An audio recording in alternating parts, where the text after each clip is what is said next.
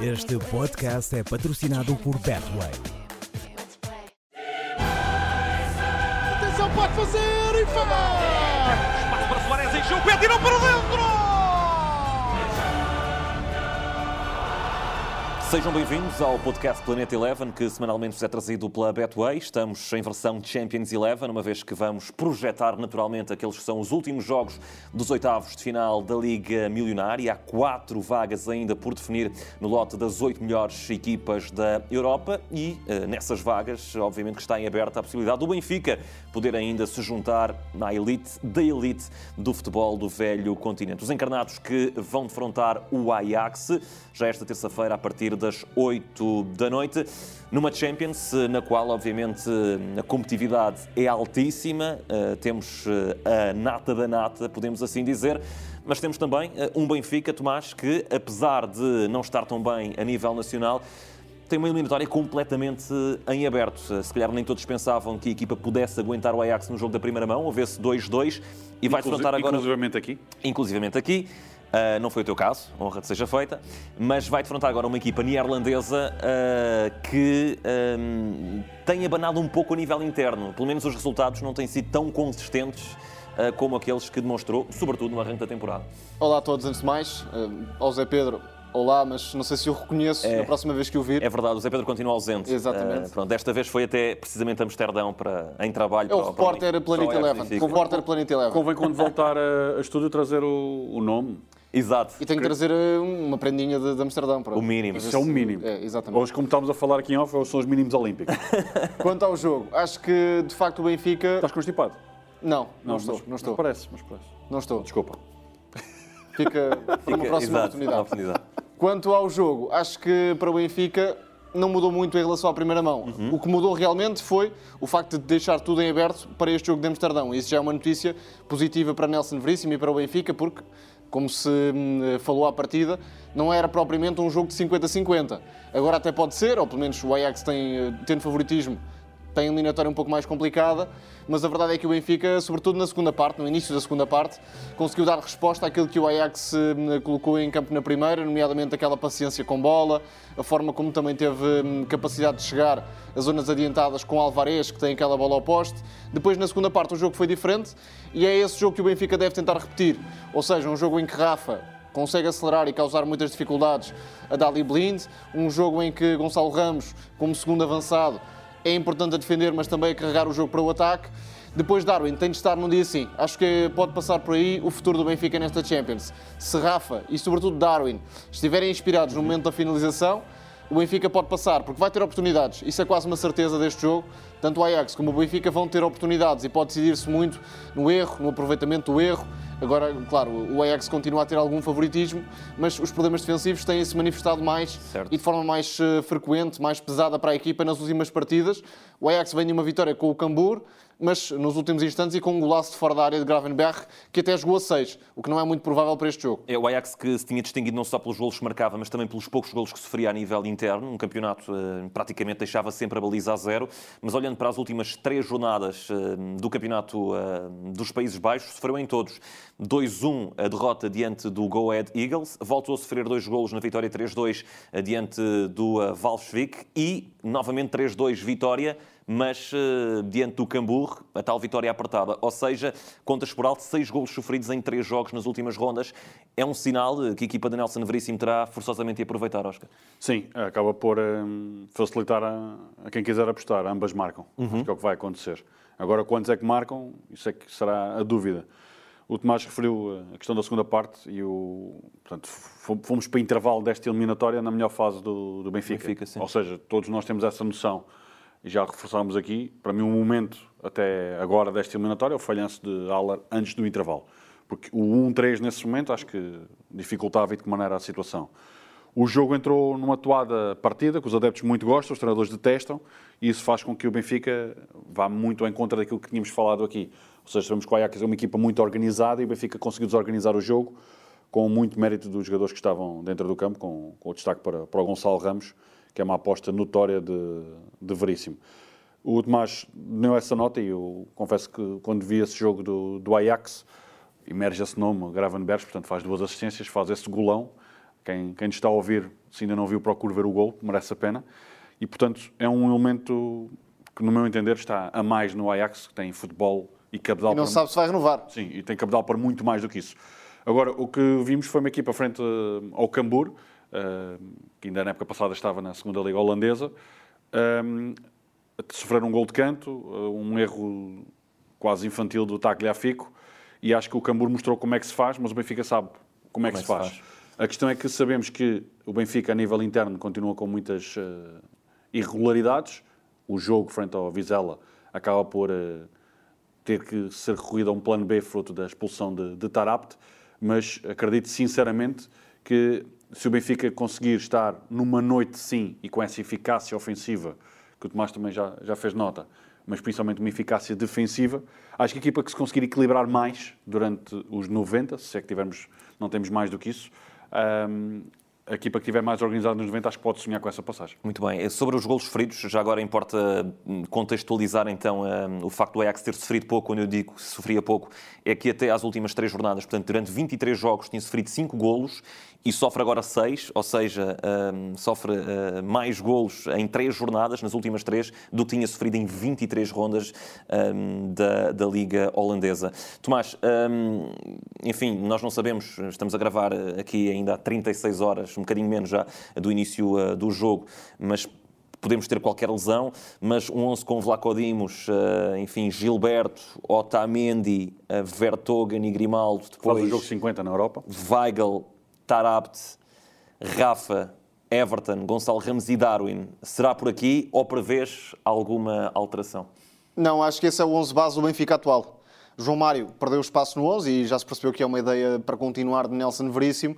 Agora, a única No- no novidade... 11 e não só, mesmo quando são feitas as posições, ou seja, Exatamente, Já não é exatamente. já não não é é- um jogador nem sequer 12 jogador, Exatamente. ou coisa que o valha.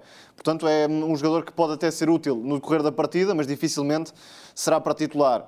Tarabt está fresco, é a vantagem que, que o Benfica Achas em relação não- ao Marroquino pode ter, mas a equipa não no vai geral... penalizar por aquilo que ele Creio que não, creio que não.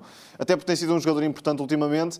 Agora, o próprio Benfica foi obrigado a um desgaste extra que se calhar não estava a contar, com praticamente 90 minutos a jogar contra um Vizela, a ter de recuperar uma desvantagem no marcador, ainda a tentar chegar à vantagem na, na parte final do jogo.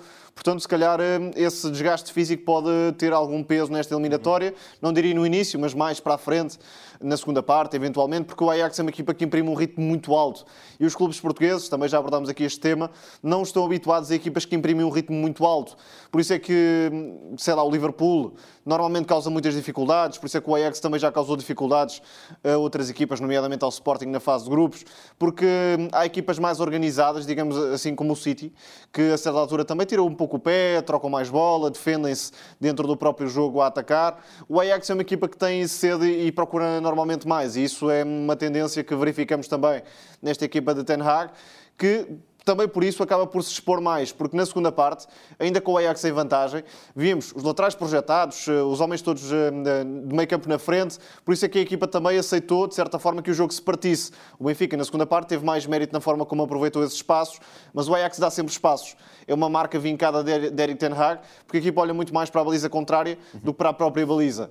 Agora, vamos ver se o Ajax, a jogar em casa e tendo também algum fantasma de uma eventual eliminação, não pode, de certa forma, não diria abdicar, mas ser obrigado a jogar um jogo diferente em alguns momentos. E convém sempre recordar que o 2-2, outrora, daria vantagem logo no, no início da partida à equipa do Ajax, agora está tudo empatado. Para fecharmos este assunto, uh, Ajax-Benfica, Oscar, gostaria de saber qual a tua opinião em relação àquilo que tem sido o trabalho de Nelson Veríssimo, porque uh, ele entra num contexto muito complicado, como sabemos, pegando na equipa uh, do Benfica, mas quis já deixar aqui algumas marcas. Ou seja, João Mário, por exemplo, não é um indiscutível. Gonçalo Ramos assume o papel que uh, ainda não tinha assumido com outro treinador na equipa encarnada. Vemos também Tarapta saltar claramente para, para o 11 inicial. Nestas nuances, uh, como é que avalia já o cunho dado por Nelson Veríssimo, que, enfim, não teve tempo, obviamente, para planear uma temporada? É muito complicado. Uh, minha Por isso mesmo é que a questão é feita. Não era Se fosse para mim- fácil, não era para ti. Exato, exato. Ainda bem que não me perguntas a questão do, do João Mário, porque acho que só mesmo o Veríssimo é que pode responder. Mas acho que tem lógica abordarmos isto porque há, de facto, algumas mudanças vincadas. E quando estavas a fazer a pergunta, confesso que a minha cabeça viajou uh, uns aninhos, quando na altura entrei num balneário, precisamente a meio da temporada, para o Santa Clara. Um, e nessa época hum, tivemos uma derrota frente a uma equipa que deste divisão, na altura, que era o Fátima, treinada por Rio Vitória, num jogo horrível que fizemos, o pior da nossa, da nossa estadia nos Açores, e perdemos 1-0 em Fátima, precisamente com um gol de Veríssimo. Hum, e, portanto, já. hum, agora, a minha questão é: a tarefa nossa era muito complicada porque entramos a meio da época, e, portanto, quem já entrou num balneário a meio de uma temporada ah, sabe dessa mesma dificuldade, e a questão de Veríssimo é todo um contexto, e, portanto, não tenho tempo para responder tudo aquilo que me passou pela cabeça, porque o facto de chegar, quem substituiu, o momento do clube, o balneário, os jogadores que lá estavam e que continuam a estar, outros que já saíram, e principalmente a questão de ser interino ou não, principalmente pela mensagem que vem de cima, de um presidente atualmente que é Rui Costa, que também substituiu outro, todos nós sabemos no contexto em que está, e portanto sabemos que o futebol vive muito daquilo que é o momento. O discurso de Nelson Veríssimo, não, sinceramente, não, não cativa. Naturalmente, eh, os resultados refletem qualquer trabalho de treinador. Tem uma árdua tarefa porque é mudar o, o- o rumo de um barco eh, em andamento. Nota-se algum do seu trabalho, mas sabemos que o treinador, hoje em dia, é uma coisa que não tem é tempo eh, para, para poder impor as suas ideias. Nota-se claramente a melhoria de uns jogadores em detrimento de outros. Já falámos de João Mário, que portanto, eclipsou-se. Naturalmente, emerge eh, Gonçalo Ramos, entre outros. E, portanto, Nelson Veríssimo, acho que aquilo que poderá eh, vincar para um futuro a curto, médio e longo prazo do Benfica irá ser desenhado eh, agora nos Países Baixos. Porque, a nível interno, portanto, o discurso do jogo a jogo, que é uma palavra, uma frase que ele diz eh, em todas as conferências de imprensa, eu percebo e o treinador claramente tem que passar essa, essa mensagem. Agora, sabemos que essa irregularidade a nível interno reflete-se também naquilo que o Tomás referia do, do Ajax. Ou seja, é uma equipa que se expõe muitas vezes frente a adversários que devia dominar, devia eh, controlar, e foi aquilo que aconteceu precisamente do lado oposto frente ao, ao Vizela. Agora, o modelo de jogo do Ajax penso que pode encaixar perfeitamente naquilo que são as características do Benfica e que já o eram na era eh, Jorge Jesus, e portanto o Veríssimo tem eh, algum mérito, tem também de mérito, mas penso que é o reflexo de tudo aquilo que tem acontecido no clube. Na parte do mérito, já agora, creio que Veríssimo, depois de uma fase inicial algo turbulenta, conseguiu hum, cumprir um dos principais desafios de um treinador que entra à meia da época, que é estabelecer um plano. Seja bom ou mau, depois logo se verá mais à frente. Morrer pelas Mas- suas ideias. Exatamente, definiu um, um plano, definiu uma equipa, escolheu os jogadores para essa ideia e agora é ver o que o Benfica pode fazer até ao final da temporada, sendo certo que Nelson Veríssimo, para mim, é sempre mais vítima do que propriamente o culpado pelo estado atual do Benfica. E aquilo que falavas, ou seja, neste momento olhamos para um- uma ideia, ou seja, já conseguimos perceber o que é que pretende Veríssimo, já temos um 11 base ah, do Benfica e naturalmente já se notam E até gostando de um jogador como João Mário, que é um dos que tem mais estatuto dentro do plantel, portanto, à partida não é uma ideia fácil de levar para a frente sem causar ali algum constrangimento. E, e já tendo saído Pizzi Também, e André Almeida, também. apesar Exatamente, apesar de tudo, está a haver uma. Uhum.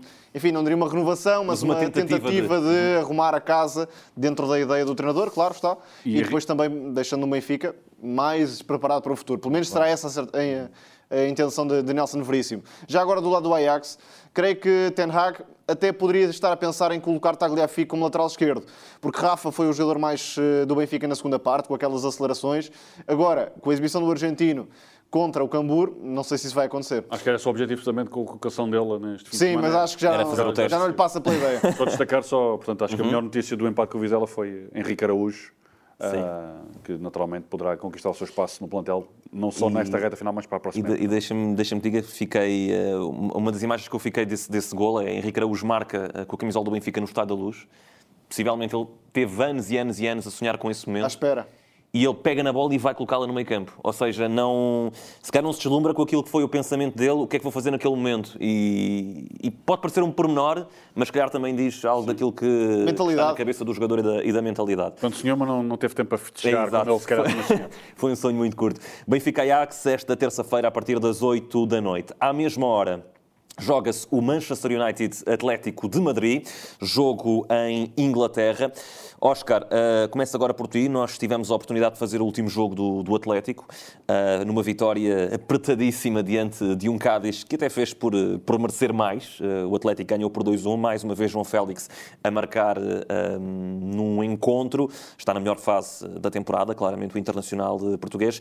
E visita agora um United que teve Cristiano Ronaldo numa espécie de a lenda está viva que até cativou quem estava nas bancadas, no caso o Tom Brady, que voltou atrás para continuar também a jogar, no caso, na NFL. O que é que podes uh, também perspectivar de uma eliminatória que também está empatada, no caso, 1 a 1 foi o resultado em Madrid? Bem, para já, quero confessar, disse-o em direto, e vou dizer para quem não, não esteve a acompanhar esse jogo, Sim. o teu teste de som, portanto. Sim, mas, isso, mas eu, eu, a propósito disso, digo já que não tenho o número do Euro Milhões. Pronto. Os números. Só para dizer que estávamos na cabine uh, a testar os microfones uhum. e o João Gomes Dias decidiu narrar um gol, comentado logo a seguir por mim, em que o João Félix marcava ao minuto 3.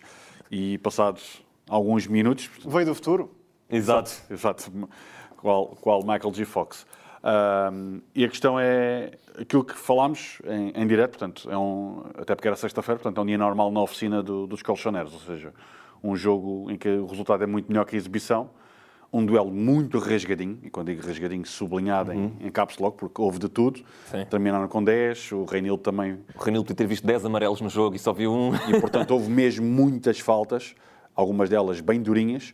E o submarino amarelo, não o do Villarreal, mas o do, do Cádiz, com o Negredo na frente, acaba por eh, justificar o gol do, do empate e depois Depol acaba por marcar esse gol. Agora, o que podemos esperar é tudo, ou seja, no Teatro dos Sonhos, o Ronaldo tem o 7 nas costas, portanto, é o número de vidas que ele neste momento já tem, porque já aos 37, convém sempre reforçar isso, uhum. 37 anos, uh, marcou o seu primeiro hat-trick uh, no regresso ao Manchester United, o primeiro gol, portanto, fora da área, acho que nem é preciso dizer nada, um, e depois os dois seguintes acabam por ser a, a Cristiano Ronaldo.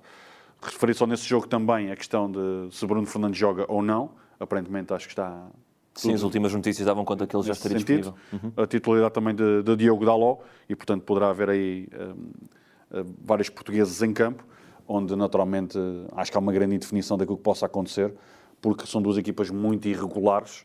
O Manchester, a espaços, consegue ser espetacular, fruto da, da presença de Cristiano Ronaldo. Agora sabemos que o Manchester vai ter uh, mais posse de bola, o Atlético Madrid irá fechar-se, mas uh, aquele duelo estratégico que, confesso, à mesma hora do Benfica. Um, não sei se haverá zapping por parte dos nossos telespectadores, mas calhar. E também marcam ambas ou não? Uh, não. Aí já tens mais aí dúvida, aí já não. Aí é menos 2,5. Acho calhar. que é mais do que justo fazermos uma queixa à UEFA pela distribuição dos jogos Por isso é que, por causa daquele sorteio, não é? Portanto, o sorteio, exatamente, exatamente. Portanto, o segundo sorteio. Portanto, Mas, isto ainda é pior do que falhar o sorteio. E aqui fica uma nota, ou seja, eu acho que os nossos telespectadores, pelo menos uhum. é se calhar isso que eu vou fazer, uh, é ver os dois jogos uh, em separado. Muito bem. Existe sempre aquela, aquele caráter de proximidade, obviamente. Existe aqui uh, um clube português e depois no outro jogo temos claramente, Tomás, uh, portugueses que podem ser os grandes protagonistas desta, desta eliminatória. Sim, podem. E ambos estão num momento ideal. Félix de forma mais duradoura. Ronaldo apareceu para dar a vitória importantíssima contra um, o Tottenham. Creio que para o português, e só ele próprio pode aceitar isto. Qual português neste caso? Neste caso, Cristiano Ronaldo. Cristiano Ronaldo, estava a falar de Cristiano Ronaldo é benéfico focar-se em momentos-chave da temporada, como este que vem aí. Uhum. Jogo contra o Tottenham, jogo para a Champions, play-off de Portugal contra o Mundial, porque tem 37 anos e, apesar de tudo, apesar de continuar a ser decisivo em momentos eh, importantes e variados para o Man United, já não tem aquela regularidade ao longo da temporada para marcar 40, 50, 60 golos. 60 é um pouco exagero, mas vocês perceberam a ideia. Mas já passou os 800. Exatamente. Eh, acaba por bater esse, esse registro histórico. Agora, Ronaldo fresco, Ronaldo ambicioso nos momentos certos, pode ainda dar muito às equipas e ajudou, claro, o Manchester United a vencer o Tottenham e agora pode ajudar também o Man United a bater o Atlético, que é a presa preferida ao longo dos anos. Temos também aqui uma eliminatória, claro, entre duas equipas que não estão a corresponder às expectativas internamente, mas também uma eliminatória que pode reforçar a ideia de que Ronaldo e Messi já não são aquela hum, força dominante na Liga dos Campeões. Têm que ir várias vezes em fases precoces nos últimos anos. Messi já foi para casa, tal como Neymar e Mbappé, mas isso é, é outra história. Agora, em concreto, Messi e Ronaldo não têm sido tão decisivos na Liga dos Campeões como chegaram a ser noutras alturas. E Ronaldo tem aqui, se calhar, uma última oportunidade de hum, levar uma equipa por conta própria a uma fase mais adiantada, sem que o coletivo o acompanhe, porque este Man United já se sabe, tem problemas defensivos, tem os jogadores que não correspondem individualmente e a vitória contra o Tottenham só se explica mesmo por Ronaldo, não há outra explicação possível. Muito bem, temos esse Atlético de Madrid, ou melhor, Manchester United Atlético de Madrid, assim é que é, uma vez que o jogo é em Inglaterra, à mesma hora e no mesmo dia do Ajax Benfica. Depois, na quarta-feira, vamos ficar a saber quais são os últimos dois apurados para os quartos de final desta Champions. Vamos olhar primeiro para a eliminatória que também está empatada, há de facto muito por decidir nestes próximos dias, com a Juventus a receber o Villarreal depois do empate empate a uma bola em Espanha. Duas equipas, Tomás, que estão em crescendo a nível interno, tanto a Juventus como a equipa do Villarreal têm vindo a somar eh, bastantes pontos, sobretudo nesta fase da, da temporada, e aqui também eh, não será muito fácil eh, projetar um vencedor da eliminatória. De todo, dou um 50-50. Aliás, na abordagem à eliminatória, ainda antes do jogo em Espanha, apontávamos para aqui e creio que as expectativas são mais ou menos idênticas, depois do equilíbrio que tivemos também na partida hum, em Espanha, porque a Juve entrou melhor, marcou logo cedo e Vlaovic claramente é um dos nomes desta eliminatória. Vamos ver o que faz nesta segunda mão, mas é o jogador que pode marcar a diferença uhum. a nível ofensivo. Isto se não estiver de bala, vamos lá ver como é que vai ser, porque o Argentina é sempre uma caixinha de surpresas, certo. se está, se não está, e por isso a Juve também uh, está disposta a deixá-lo sair eventualmente. Agora, Vlaovic é um nome que marca a diferença, já percebemos isso, não precisou de muitos toques na bola, por isso o Villarreal tem sempre aquela ameaça. É preciso uma noite grande de Albiol e de Pau Torres. E Pau Torres tem falhado algumas vezes ao longo da temporada. Por outro lado, a Juve, se der muitos espaços também, pode sofrer, porque Danjuma já teve uma noite épica em Itália, esta temporada contra a Atalanta. É um jogador que esteve desconfortável na primeira mão, porque jogou com ponta de lança e sem espaços para acelerar. Agora, se a Juve eventualmente subir mais as linhas e depois deixar muito espaço para a velocidade de, de Danjuma, pode sofrer muito, até porque o Villarreal também tem Lo Celso tem eh, jogadores rápidos também para conduzir o contra-ataque, como Chukwueze, por exemplo. Portanto, eh, se a equipa de Emery conseguir ser sólida atrás e depois eh, tiver espaço para arrancar, uhum. a eliminatória claramente pode ter gols e pode até cair para qualquer um dos lados. Não seria absolutamente chocante se passasse o Villarreal. Mais um desafio para a Juve, é porque tem caído nos últimos anos sempre contra equipas de segunda linha num plano europeu. Lyon, Porto, Ajax, agora pode cair com o Villarreal. Sendo que, Oscar, a equipa espanhola tem no banco uma espécie de estratega e vencedor tantas vezes de jogos a eliminar. Uh, tem sido na Liga Europa, é certo, foi com o Sevilha, foi também o ano passado com o Villarreal, mas uh, o Naemery, enfim, um rei seja feita, por norma, tem-se dado muito bem nestes jogos a duas mãos. Sim, é uma equipa de, de autor, novamente, uh, um belíssimo trabalho de, do Naemery. Um, este fim de semana acabaram por ganhar a frente ao Celta por um zero com um gol de, de Parejo. Um, agora, aqui a questão, penso que também poderá, e acrescentado ao que o Tomás disse, as ausências de, um, possíveis de Albiol, o próprio Albiol está, está em dúvida. Uhum. A questão de Moreno estar ou não, acho que pode fazer toda a diferença. Um, Gerard, é o Alberto, exato, não joga. Exato. exato, Gerard Moreno. E, portanto, sabemos que é uma equipa, como já temos vindo a falar, consegue alternar um ataque organizado um, dentro de um 4-4-2, quando está Diá e também Gerardo Moreno, ou neste fim de semana um pouco em 4-2-3-1, um, face a uma equipa que também consegue jogar nesse ataque rápido, como o Tomás referia bem, em que Danjuma, uh, que tantas vezes temos vindo a falar aqui, Uh, Bem, pode quem explorar. tem na fantasy pode ser que Exato. ele dê uma ajuda. Exato, para explorar exatamente os contra-ataques e, e, principalmente esses ataques com muito critério por parte da equipa do Submarino Amarelo. Portanto, veremos quem é que irá ocupar, no meu entender, a última vaga, porque nesse mesmo dia a outra acho que já está mais do que entregue mas um, resta saber se é a velha senhora, se é o submarino amarelo, frente a uma Juventus que venceu no terreno da Sampdoria, um, foi poupado Vlaovic, entrou ao minuto 65, uh, jogou na frente de ataque Morata que bisou com, com Moiskin, são 11 jogos sem perder por parte da, da Juventus, uhum. o Chesney defende uma grande penalidade, e, portanto, uh, tem somente uma, uma derrota em 2022, precisamente frente ao, ao Inter e como o Tomás disse, e sublinho, já, já o tínhamos dito, pode não ser um jogo cabeça de cartaz, mas no meu entender, a nível estratégico, a nível tático e de imprevisibilidade, certo. talvez e... seja o grande jogo desta, desta, segunda, desta segunda semana da segunda mão. E se calhar ainda não deverá ser muito difícil optar uh, pelo jogo de quarta-feira, até porque a outra eliminatória está bem encaminhada para o Chelsea, que ganhou 2-0 em casa diante do Lille. Os franceses que continuam muito irregulares, vinham de uma série de bons resultados, mas ainda agora empataram na última jornada, na sexta-feira. Já vamos falar sobre isso, obviamente, quando falarmos da Liga. Mas, Oscar, este Lille-Chelsea, uh, o que é que nos pode contar? Sendo que, enfim, não, não nos podemos uh, enfim, distanciar daquilo que também é o contexto muito especial do Chelsea. Há uns dias falavam-se que o Chelsea tinha 17 anos, 17, perdão, anos não, 17 dias de vida, era mais ou menos isso que, uhum. que davam antes de o clube eventualmente declarar falência. Agora houve uma espécie de alívio nas medidas, mas pelo meio uh, o Thomas Tuchel já diz que se for preciso até eu conduzo um minibus para ir de Londres até ao norte de, de França. O um, que, é, que, é, que se pode esperar? Porque no balneário, tu sabes que é trabalhar claro. num balneário, isto não passa completamente ao lado. Não passa. E portanto eu vou já poupar, portanto vou já adiantar o meu comentário relativamente ao, ao nulo do, do Lille, para, para ganharmos tempo. Uhum. Resume-se a lesão de, de Renato, Renato. Santos. Péssima notícia, principalmente para Fernando Santos. Poderá estar a solução da convocatória no, no próprio uh, Lille, ou seja, Checa, no meu entender, até pode ter hum. uma das... Duvido. Eu sei, mas Pronto, também devido, mas não, não quero deixar de o dizer. Mateus Nunes assim vai, vai cativo. Sim, se, nem há dúvidas. Sim, não, não, há qualquer tipo de dúvida. Ou seja, todo esse, esse que falávamos há pouco do relativamente ao Benfica, aqui também se inclui. Ou seja, são seres humanos que estão dentro do balneário, não são máquinas, muitas vezes a gente esquece disso, e tudo aquilo que passa, se passa à volta, tem influência uh, no dia a dia, naquilo que, como eu costumo dizer, é quando se constrói as equipas, é quando as, as luzes são desligadas, naquelas manhãs frias em Inglaterra são bem vigiladas uh, e úmidas. A questão é aí que se constroem e se destroem uh, balneários uh, e equipas.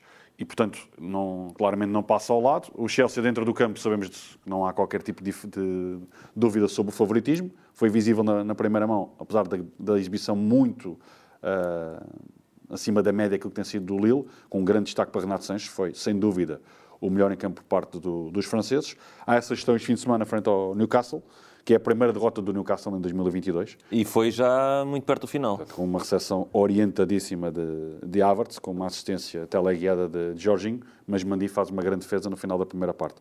Portanto, uh, não vão jogar certamente com o autocarro, uh, poderão ir nesse minibus conduzido por Thomas Tuchel, uhum. e sim, Thomas Tuchel tem guiado muito bem a equipa, e acho que independentemente do que se passa à volta desse, desse gigante europeu, estamos a falar do campeão europeu, um, o Chelsea vai seguir em frente.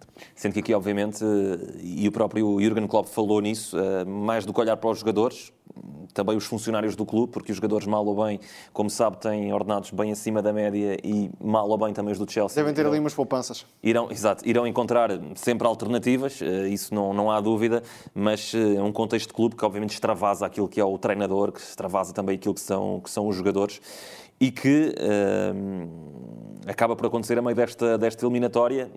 Talvez se a eliminatória tivesse mais equilibrada, isto podia ter mais impacto, mas assim uh, não quer dizer que não exista uh, enfim, essa, essa pressão nos jogadores, mas mal ou bem as coisas estão minimamente controladas aparentemente. Sim, também pela, razão, pela lesão de Renato Sanches, porque apesar de tudo é um dos jogadores que agita ofensivamente o jogo do Lille, não há muitas soluções criativas. Jonathan David, por exemplo, é um avançado que ataca ao espaço, mas não é muito uh, habilidoso em espaços curtos, de costas para a baliza.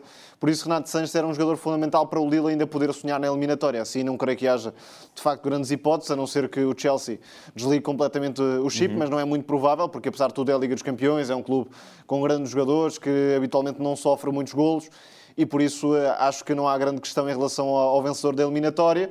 De qualquer forma, o Lille fez uma boa primeira mão dentro das limitações que tem, acabou por eh, dividir o jogo, criou uma outra oportunidade. O Chelsea fez um jogo QB apenas e é provável que venha a fazê-lo também nesta segunda mão, porque de facto não é o momento certo para a equipa disparar em termos eh, exibicionais é melhor controlar primeiro este, este choque todo e depois, para a parte decisiva, vendo também quem será o próximo adversário, eventualmente o Chelsea possa hum, subir. Quem não viu, vale a pena ver o momento do apito final. Tuchel festeja de forma muito emotiva, também há ali abraço entre os jogadores, o estádio a cantar o hino do Chelsea.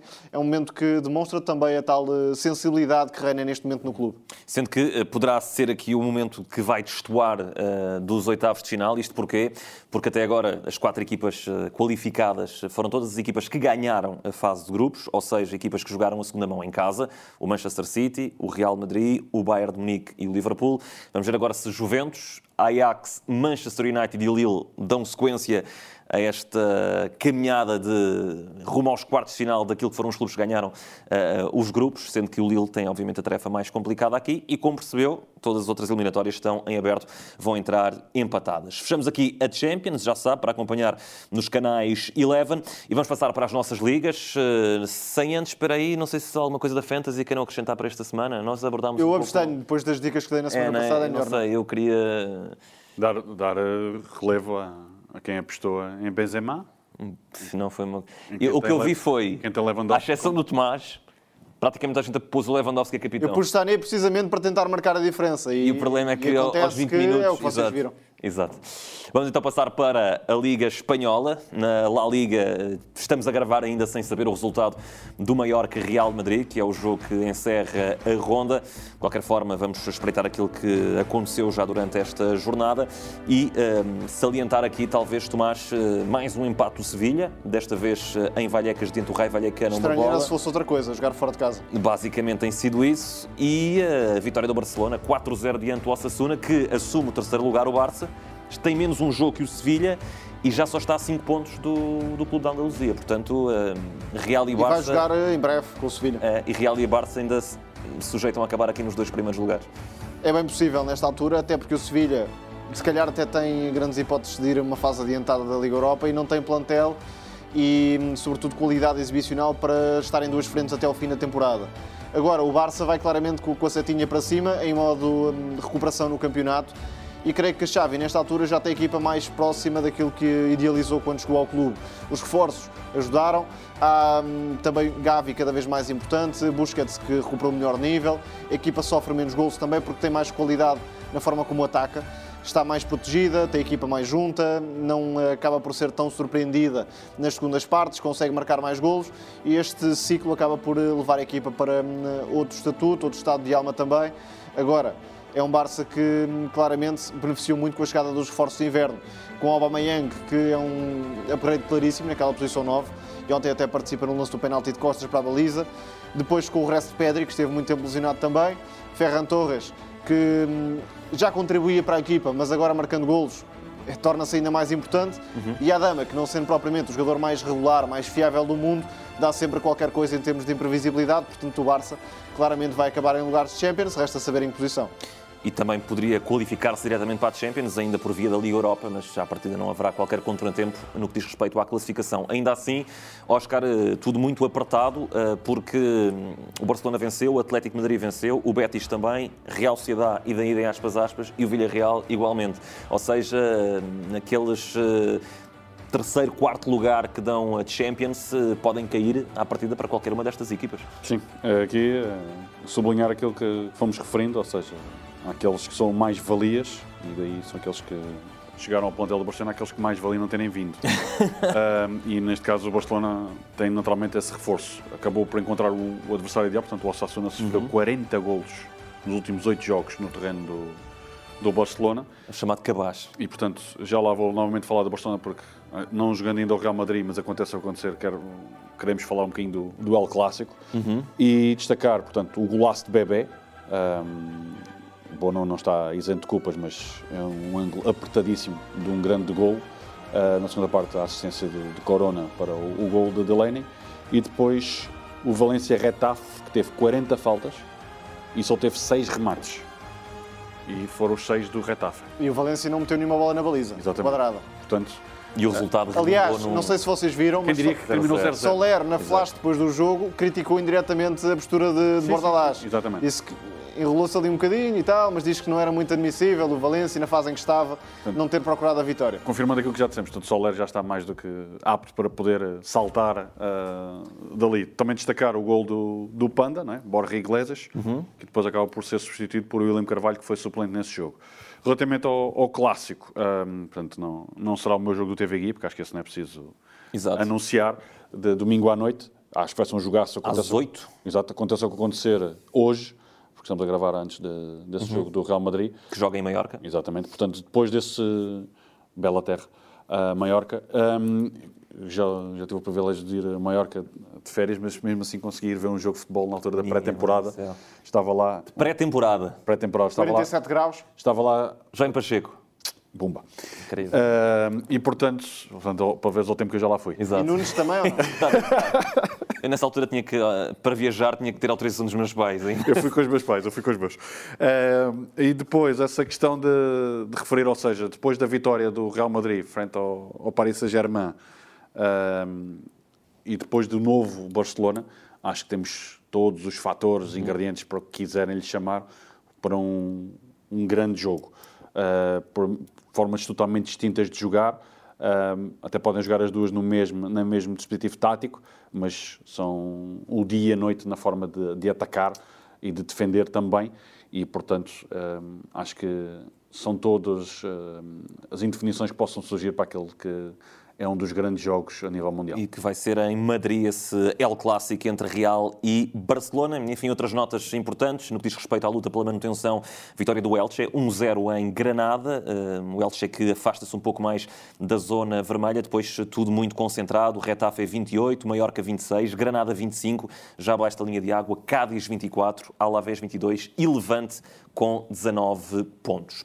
Vamos olhar agora também para a Bundesliga, o principal campeonato na Alemanha, que eh, viu aí a aproximação do Borussia Dortmund, uma vez que a equipa ganhou o seu compromisso com o Arminia Bielefeld, ao passo que o Bayern de Munique acabou empatado no terreno do eh, Hoffenheim, num eh, campeonato que, eh, se calhar de forma inesperada, o Oscar está a animar, porque o o Dortmund tem menos 6 pontos, mas tem também menos um jogo. Ou seja, com o acerto de calendário pode ficar a 3 pontos apenas de Julian Nagelsmann. eh, Se calhar inesperado não só por aquilo que prevíamos do Bayern, mas também daquilo que, de certa forma, fomos falando aqui de um Dortmund que, hum, por exemplo, na Champions, deu uma imagem muito pálida daquilo que podia valer. E não só, e na Liga Europa também, nesse duelo com, com o Rangers. Certo? Ah, Onde também já caíram. E também já caíram. Um, frente a uma bela equipa do, do Rangers, com, com belíssimos jogadores que lá, lá estão e que também podem ser vistos aqui no- nos canais Eleven.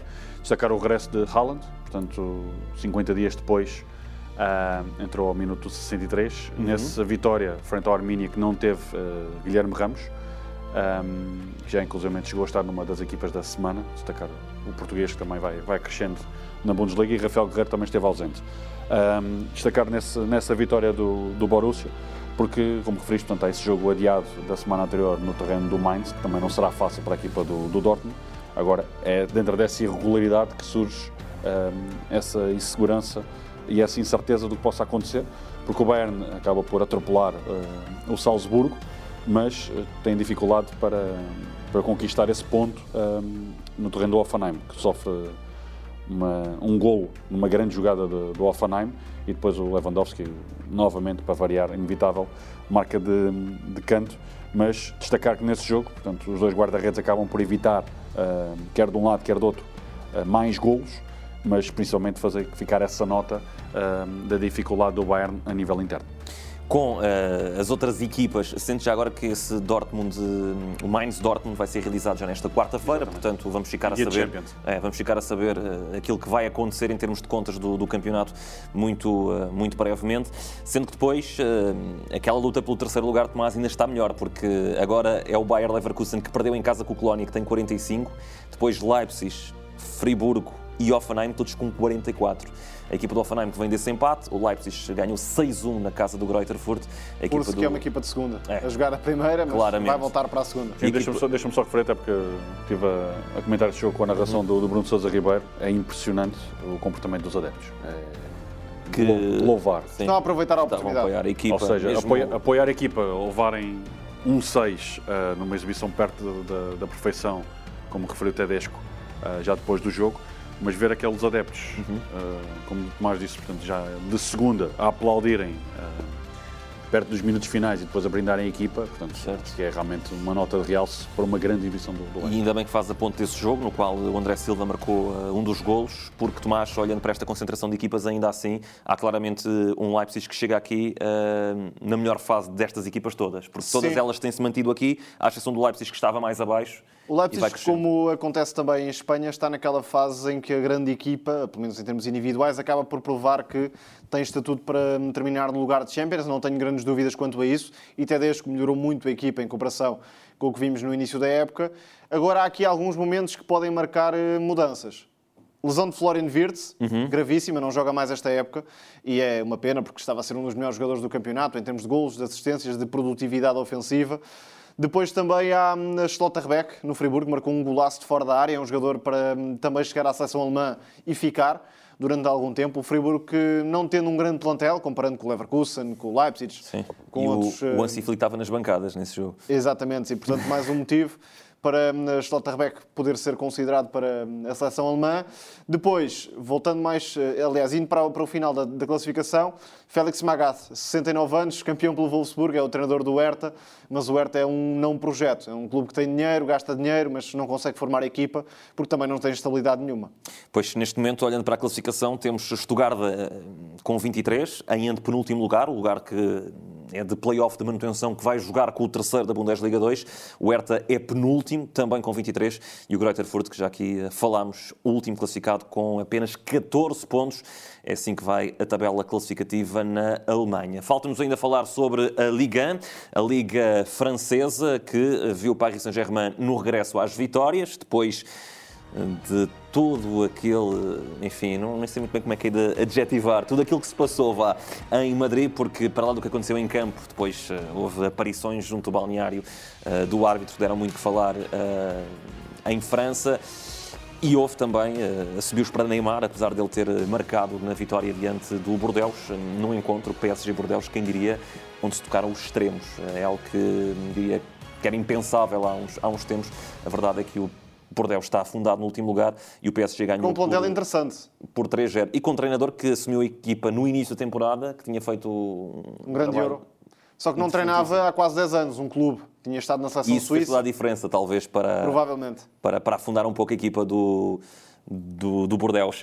A Tomás, principais notas que queiras deixar aqui também da Liga, 1, sendo que, hum, já aqui falámos também do empate do Lille, Uh, o Nice voltou a, a claudicar, o Marselha se voltou a vencer 4-1 em Brest e uh, Rennes e Estrasburgo parecem as equipas em melhor forma nesta fase.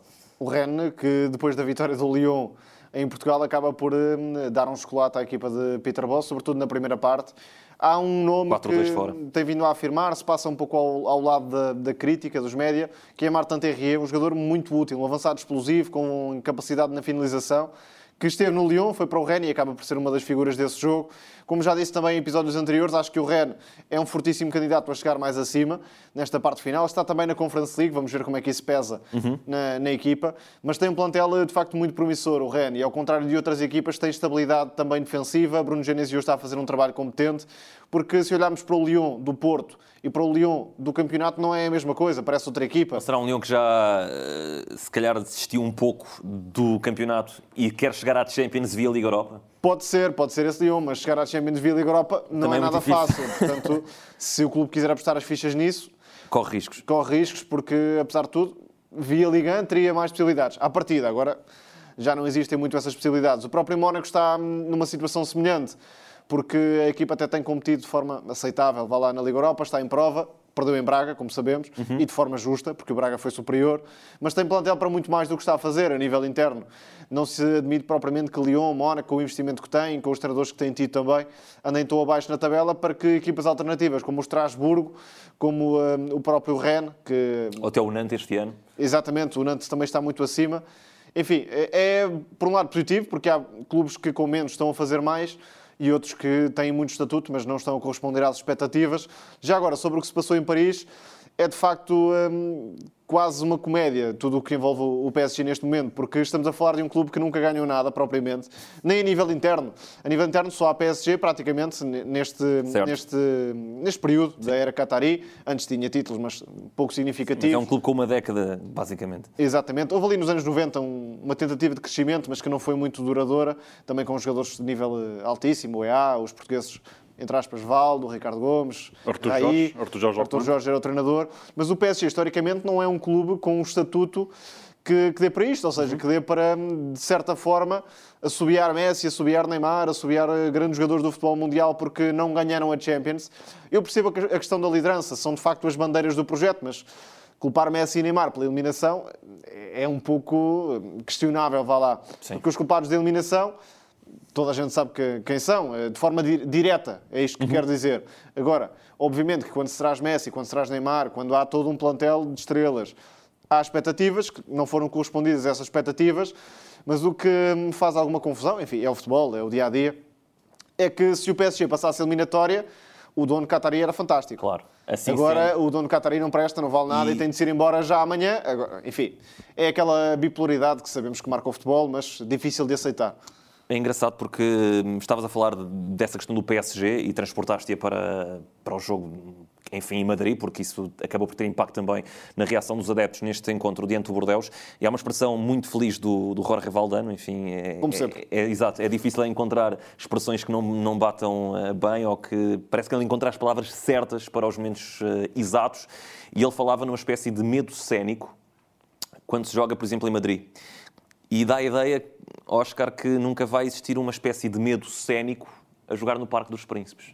Independentemente dos atores, vá, se quisermos transportar aqui a questão cénica e transformar aquilo quase no- numa espécie de teatro, ahm, porque o PSG falta-lhe isso. Sim, a questão é que falavas há pouco e o Tomás referiu isso, ou seja, tem tudo a ver com, o- com o estatuto. Daí quando falaram, falámos a semana passada, eu disse que não colocava nada de fora, porque estamos a falar de 13 de Champions ahm, e todas essas raízes e cicatrizes que tem a equipa do Real 13 Madrid. a 0 naquele caso. Portanto, isso acaba por ter essa influência por tudo aquilo que falámos, ou seja, todo o, o projeto que estamos a falar eh, implica tempo.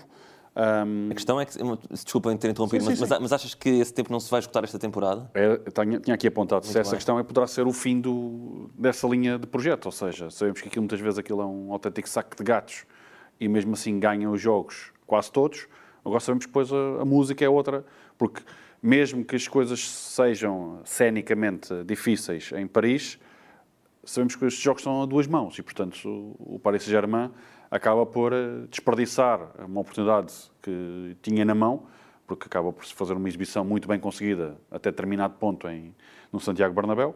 Depois, a partir daí, é que as coisas eh, se reverteram. Agora, a partir daí, eh, colocar, normal, o foco em, em Neymar e em Messi, agora resta saber o que é que... Portanto, todos nós queremos ver os próximos capítulos desta, desta novela. Isto vai ser, se calhar, o maior eh, jogo do futebol eh, do século XXI, porque vai ter consequências que vão Sim, sim, sim. É o efeito dar dominó. aqui durante Sim. dois ou três anos, se calhar. Claramente é efeito, efeito dominó. E vamos ver se depois do Mundial este período Qatari vai ser para continuar, ou se Ou se houve um aqui uma para brincadeira 2022, para divulgar exato. o Mundial, também para tentar entrar verdadeiramente no futebol num projeto ganhador, mas o PSG não é um projeto ganhador, por isso vamos ver o que é que sai daqui. Aqui destacar também, relativamente ao que Tomás disse, só sublinhando, Uhum. portanto, a, a cimeira luso-francesa, que vai ter a continuidade esta semana na Liga Europa.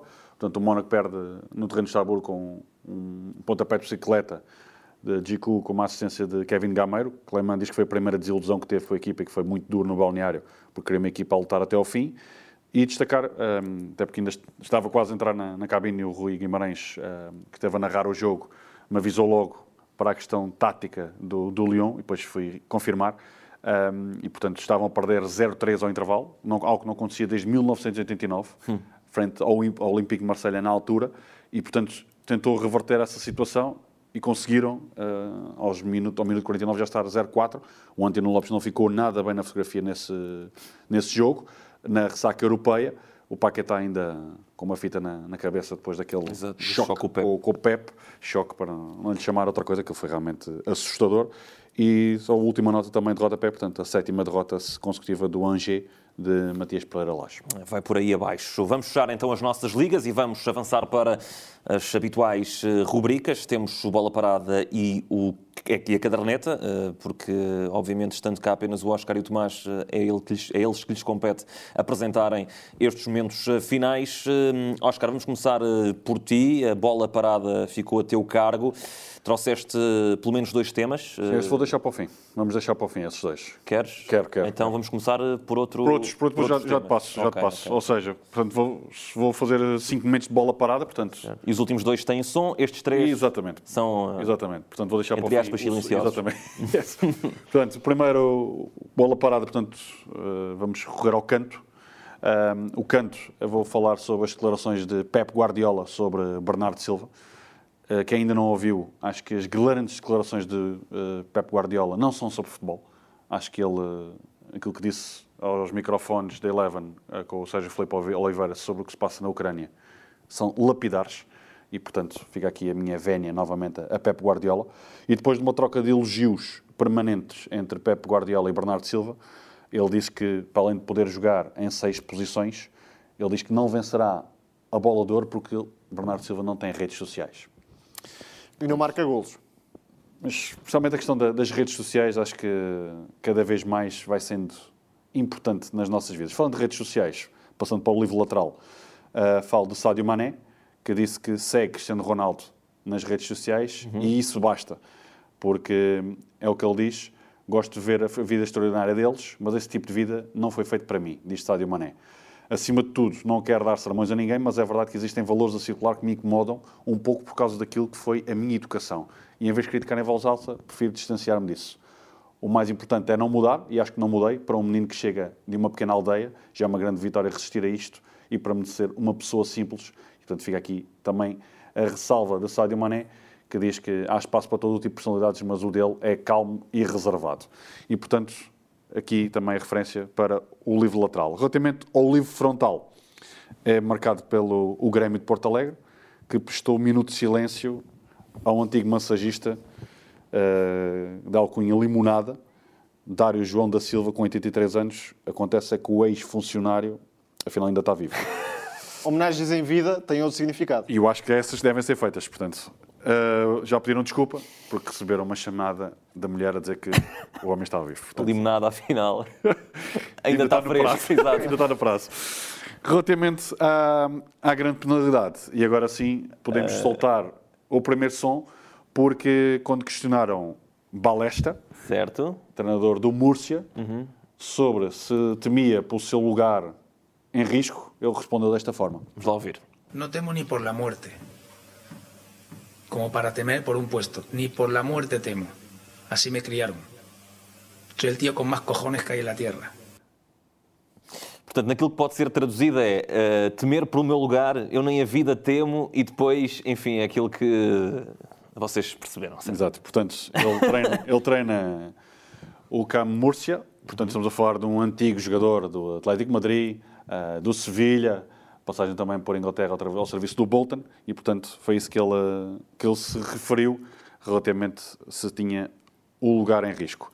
Relativamente, ah, vou pegar aqui num lançamento lateral longo, ah, porque aqueles para a área mesmo. aqueles para a área mesmo, como estávamos a, como fui pesquisar e estávamos a falar de uma equipa de Múrcia, lembrei-me de um jogador que joga em Múrcia.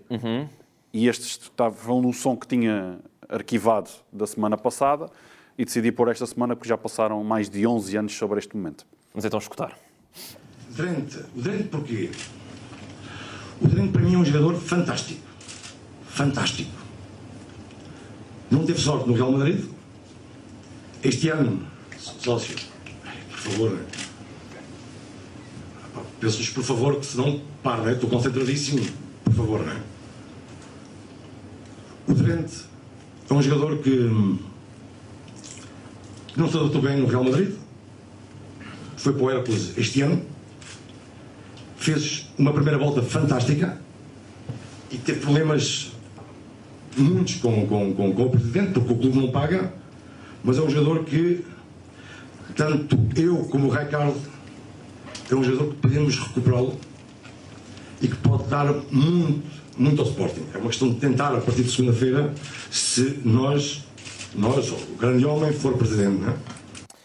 O grande homem aqui era Dias Ferreira e Oscar, sócio. Diz-me lá porque é que escolheste esse, esse som aí do, Eu do, do Paulo Eu Futre. escolhi exatamente porque, como estava a falar de Múrcia, atualmente Drente, portanto, se estamos a falar. Eu, eu acho que o- o- o- os, Isto- nossos, os nossos ouvintes, os nossos ouvintes, Era mesmo entusiasmante, Dreno, É, mas os E- nossos e, agora é ouvintes- rapper, ou não sei se não é, mas pelo É. menos esteve ali uma fase em que era. os nossos ouvintes são muito atentos eh, ao futebol, eh, mas se calhar não sabiam onde é que parava Dreno por esta altura. Sim, essa é a questão. É, portanto, na altura, isto estamos a falar de 2011. Uhum. Uh, Drente que tinha jogado 64 jogos pelo Real Madrid, atualmente joga no Múrcia. Certo? É que, com, portanto, perdeu influência e ganhou uns quilinhos. Ah, e, portanto, ah, quando estava a preparar, ah, lembrei-me onde está a jogar atualmente Drenthe, ele que chegou a jogar uma vez pela seleção, na altura da Holanda, agora dos Países Baixos. Exato. Fez uma carreira muito aquém daquilo que era capaz e, portanto, como a semana passada destaquei Futre, tinha guardado este som porque não dava para passar todos Sobre. aqueles que queria e, portanto, fica aqui o meu lançamento lateral longo para... E isto para é fantástico porque sem saber o Oscar vai passar a bola para mim. É? Então, mas, mas Não vou aí. falar de Drente, atenção. Mas, mas Também aí, era. deixa- Deixa-me só, deixa só fazer uma Volto, pergunta. só para frisar, neste momento, só o João é que... Tu sabes o que é que ele vai falar? Não. Então, pronto, neste caso, não, eu sabemos que não partilhamos isso exatamente Certo. para ter este, este, este improviso. Eu partilhei com o João, mas o João não sabia o encadeamento da história. Portanto, pelo visto, também não sabe o que é que se vai passar a seguir. Deixa-me só fazer uma pergunta, e não esquecendo o encadeamento. Não moramos é- juntos, atenção. Na- Nada contra. Não sei se era essa a pergunta, mas Peço está também. respondido. Ah, nin- naquela conferência do Paulo Futra, ninguém lhe fez uma, uma simples pergunta, que foi... Paulo, Qual delas é que querias fazer? espera, Paulo, qual é o melhor jogador chinês da atualidade? Não, não, mas eu, eu gostei muito do facto de ele dizer Não é? assim. Porque vamos trazer o melhor chinês, mas quem é? Não é o melhor jogador chinês da atualidade. Mas quem é que era na altura? Quem não viu essa conferência, pá, pesquisa. Eu não sei se ele sabia. O problema é Exato. É tu, achas que é ele, esse. tu achas que ele tinha mesmo um nome na cabeça ou não? Eu converso Eu acho que ele ainda ia ver. Exato. Aliás, ele diz assim, não sei se vocês perceberam, na segunda, se for o caso, depois nós vamos falar com ele. Sim, exato. Ou seja, Eu volto a frisar é que o Paulo Futo na altura falou dessa questão do negócio Uhum. e ainda este fim de semana falámos nisso, eu e o João, no jogo, porque ah, comentámos o jogo do, do Atlético de Madrid e falei nisso por causa da ida de, de Herrera para o Stand Dinamo, que tem grande parte da população Latina. Uhum. de origem latina e, portanto, é muito mais do que um jogador de futebol, é também esse negócio. Muito bem. Então, rebobinando um pouco, o Oscar tinha acabado de falar nestas eh, palavras de eh, Paulo Futre sobre Drente e Tomás, tu disseste que eh, o Oscar, sem saber muito bem, acabou por te passar a bola para a caderneta. sim, não sei se vocês se lembram do Europeu de Sub-21 de 2006. Drente. Disputado em Portugal. Não teve Drente, atenção. Não? Esse não teve Drente. Certo. Drente acabou por brilhar no Europeu de Sub-21 também e foi por aí. Certo. Uhum. Que depois saltou para o Real Madrid. O Real Madrid teve uma fase em que tinha Van Nistelrooy, Robben, Schneider, Van der Vaart e o senhor que vamos falar que se chama Klaas Jan Untelar, que é também o diretor desportivo, o novo diretor desportivo do Ajax. Como se sabe, houve aquela polémica com a marca Overmars, que supostamente andava, a, enfim, a mandar mensagens pouco hum, profissionais, vá lá, para colegas de trabalho, e por isso foi afastado pelo, pelo Ajax. A verdade é que agora, como também é hábito, o Ajax recupera uma ex-figura e uh, um Telar chega ao clube depois de se destacar no Erenvin, depois de ter formação também no PSV e depois de marcar mais de 100 golos antes de sair para hum, o Real Madrid, onde não teve assim tanto sucesso, no Milan também não teve assim tanto sucesso. Os melhores períodos da carreira de um Talar foram mesmo no Ajax e depois também no, no Schalke 04, onde tem uma época em que marca 48 golos em 48 jogos. É um tipo de avançado que já não se faz muito e que a Holanda, ou os Países Baixos, nos foram dando muitas vezes ao longo dos anos. Aqueles avançados que não quero dizer que só servem para encostar, mas que são, sobretudo, jogadores de área, que fazem a diferença dentro da área, têm muitos recursos na finalização, têm uma cultura de movimentos tremenda para finalizar as jogadas. E o que hum, me apetece destacar aqui, em relação ao Europeu de Sub-21 de 2006, é que essa competição tinha na altura dois dos avançados mais promissores do futebol eh, mundial. Um Talar, que foi o melhor marcador da prova e bisou na final. E No Artem... Bessa- no Bessa. Exatamente, e Artem Milevski. E trouxe também por ser um jogador ucraniano, e achei que era importante falarmos de hum, um dos maiores craques, talvez, do século XXI, pós-Shevchenko. Porque agora há Yarmolenko, houve também Konoplienko, mas Milevski era aquele que tinha mais estatuto, era um avançado espetacular na altura, tinha muito potencial, não só na forma como finalizava, também na forma como se envolvia com o jogo, e levou essa Ucrânia até à final do Europeu do Sub-21 em Portugal. Como sabe, Milevski depois não deu grande coisa, acabou por eh, ficar um pouco para trás, não saiu do Dinamo, se calhar quando devia, e depois caiu muito na carreira, até acabou a jogar na Bielorrússia também, pelo, eh, pelo Dinamo Brest. É de facto uma promessa daquelas que aparece no Europeu de Sub-21 e que depois não vai tão longe. Um Talar estrela no Ajax, estrela no Schalke, volta agora ao Ajax para ser hum, diretor desportivo. Uma última nota, não sei se alguém se lembra deste gol, falando também em bolas paradas. A Ucrânia marca um gol no Bessa, que é ainda hoje o melhor pontapé de canto que eu já vi. Que é um canto atrasado, vai um primeiro jogador para finalizar, simula, deixa passar a bola pelo meio das pernas.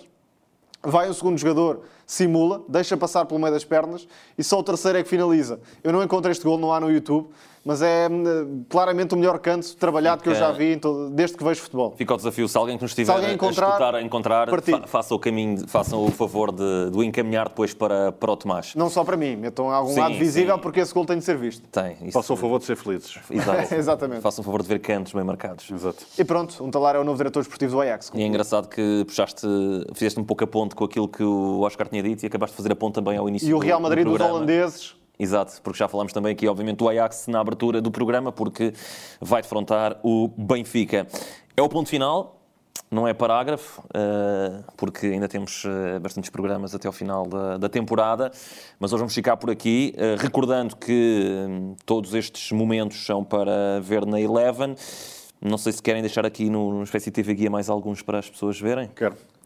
Quero deixar. Não no- foi um ponto e vírgula. ainda. Exato, exato. Quero deixar aqui o, o domingo à tarde, que Uhum. acho que é um excelente aperitivo para o, para o jogo da noite. É um pré-clássico. É, e portanto, como não está cá o Zé Pedro, eu vou aqui assumir vários jogos de domingo à tarde. Então. Portanto, à mesma hora, às 15h15, temos um Cádiz-Vila Real, portanto, um duelo de submarinos, Uhum. e um Celta de Vigo-Betis.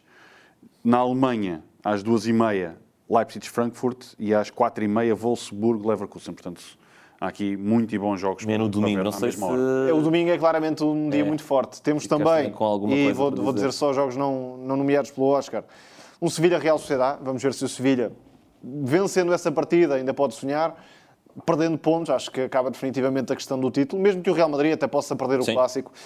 Depois, na Alemanha, temos também o Colónia-Dortmund, que é um excelente jogo, não só pelo momento de forma do Colónia, também porque o Dortmund, mal ou bem, ainda está na luta pelo título e vamos ver o que consegue fazer também a meio da semana contra o Mainz.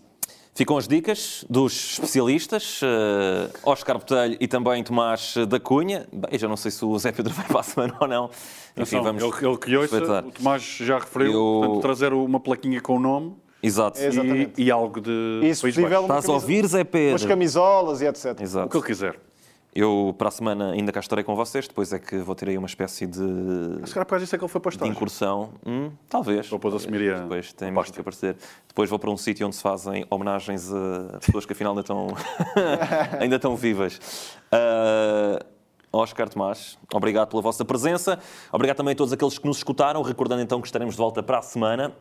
Com o regresso também do eh, programa, com a versão de, de convidado, já tivemos essa oportunidade de referir que com- agora com, com a Champions eh, optámos por eh, olhar para os jogos sem, sem ter um convidado, à exceção do Rui Malheiro, que apareceu obviamente aqui eh, com um convite que endereçámos a meio da eliminatória. Agora que a eliminatória vai ficar fechada, vamos voltar a ter alguém connosco para nos ajudar, obviamente, a perceber o futebol de outra maneira, com aquilo que é a experiência, com a sua visão, que enriquece sempre as vossas semanas. Da nossa parte é tudo. Obrigado por ter estado desse lado e já sabem, continuem sempre na companhia da vossa Eleven. Atenção, pode fazer e faz! Espaço para Soares, encheu o pé, tirou para dentro!